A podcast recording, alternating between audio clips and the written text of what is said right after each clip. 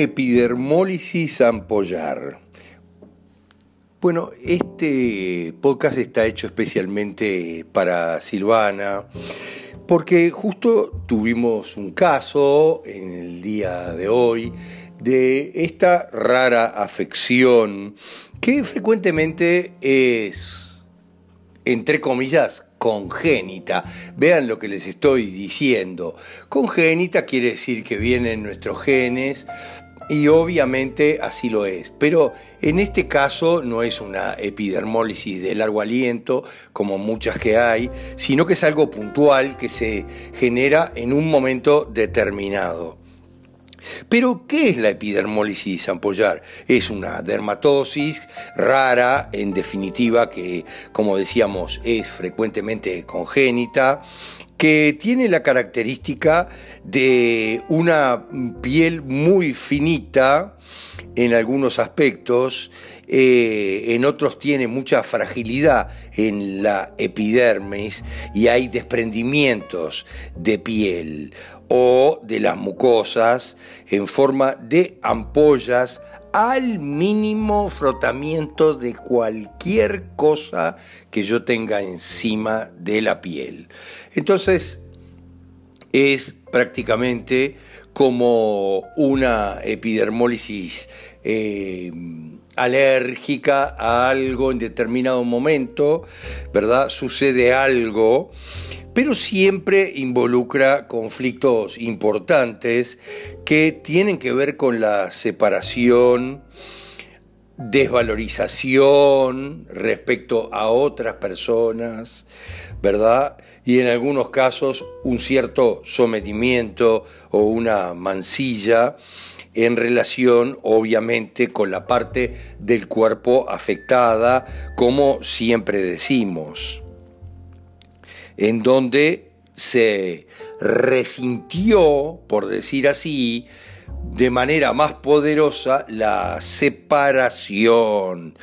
Porque en este caso se trata del hijo de una hermosa persona, también tío de otro doble cuántico de él, son una trinidad perfecta, pero miren lo que sucede. Una de las personas, el más pequeño, se separa por varios meses de esta Trinidad donde son verdaderamente muy unidos, muy juntos, son dobles cuánticos entre sí y esta unión es muy poderosa. Por eso mismo tiene ampollas, eh, el hijo de esta hermosa dama tiene ampollas de agua que son referencia respecto a la madre, pero también a veces puede haber este, ampollas respecto al padre, porque recuerden que el padre es el sol y genera ampollas en muchos casos. Pero siempre la epidermólisis ampollar se trata, en la mayoría de los casos, de una separación a alguien muy importante para mí en mi vida.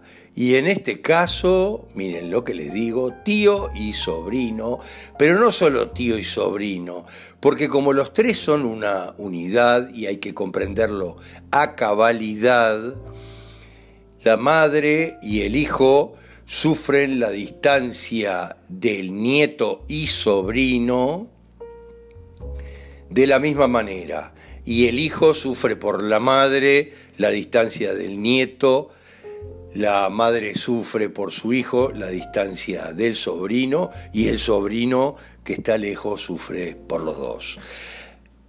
La epidermólisis ampollar se da en el momento que el sobrino y el nieto regresa por las vacaciones escolares unos días al hogar que siempre fue de los tres.